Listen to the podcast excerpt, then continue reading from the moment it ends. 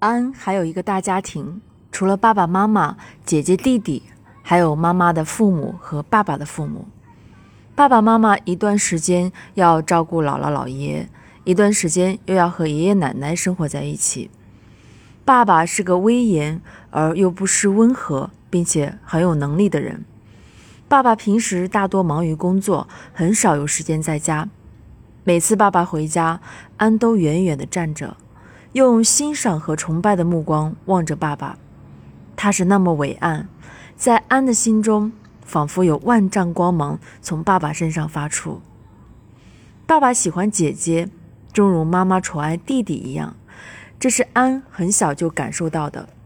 虽然他们总是说一碗水要端平，在孩子们发生冲突后，也表现出有理没理各打三十大板的公正。但安依然能够用他敏锐的心捕捉到真相。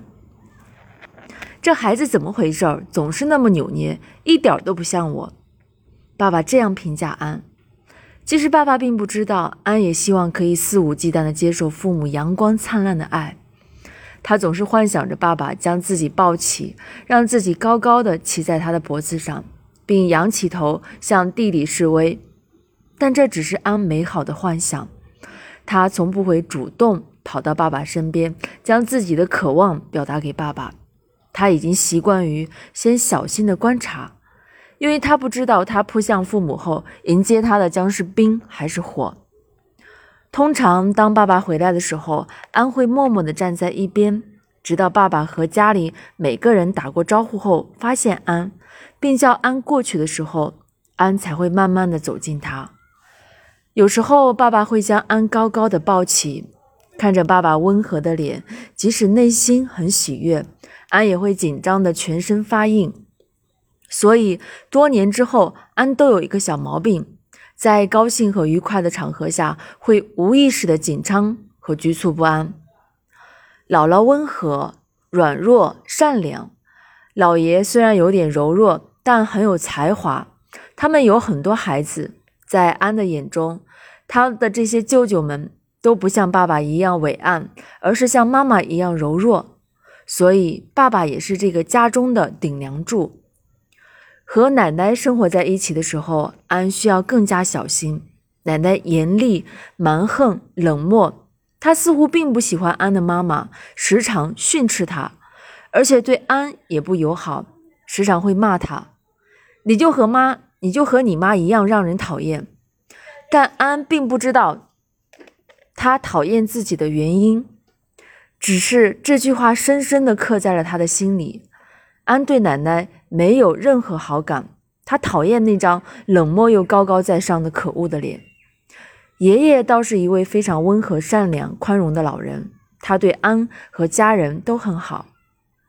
姐姐很善良，也像爸爸一样能干，总是会获得爸爸的称赞，这让安羡慕不已。其实安也想向姐姐学习，变得能干而开朗，但每次下定决心的时候，心里总有一个声音响起：“你不行，做不好，做不好怎么办？爸妈会生气的，别人也一定会耻笑你的。”安会犹豫、担心，最后放弃。安时常经历担忧、恐惧，最后放弃的心路历程。在安的心中，弟弟很冷漠。但不知为什么，却拥有良好的人际关系，并且可以不负责任。安在弟弟面前会感到自己不好，但又觉得弟弟似乎也有问题。妈妈对弟弟很纵容，同样做错事情，如果是安就会受罚，但如果是弟弟，就很有可能会幸免，除非被爸爸发现。每次爸爸回来，弟弟的苦日子就来临了。他唯一的办法就是尽量躲在妈妈和奶奶的身边。就算是这样，他也没少挨打。看着爸爸打弟弟，安都会进入一种无形的恐惧中。他同情弟弟，但更重要的是，他担心自己有一天也会遭受像弟弟这样的待遇。所以，安更习惯于躲在不易被发现的角落，让自己从这个家隐形。生活就这样继续着。对于成人而言，他们并不觉得有什么异样。因为他们见多了别的家庭，似乎也是这样一台情景剧，只是剧情稍有些不同而已。他们完全不知道这样的剧情、这样的风云变幻给安的成长会带来怎样的伤害。所有的家庭成员都让安有种变幻无常的感觉，他渴望有人能够保护自己，但又无人可以信赖，所以他很早就学会了察言观色，逃避冲突，并且时刻保持警惕。他不明白为什么这个世界如此不安全，为什么成人的情绪总是无常的变化着，恐慌。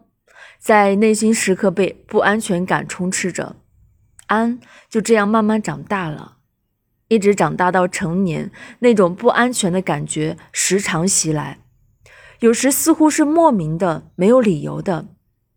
从天国带来的那对美丽的羽翼，早已被这些变幻无常的狂风暴雨摧折的七零八落。他努力让自己表面看上去很安静。但他知道自己内心的恐惧，这种感觉时常让他死死地守着过去的一切，无论多么痛苦，他都无法面对和改变。但有一点，他深深明白：他不一定不要让自己的孩子再像自己一样生活，他一定不要让自己的孩子再像自己一样生活。他并不知道怎样才能做到这一点，但他的信念绝不改变。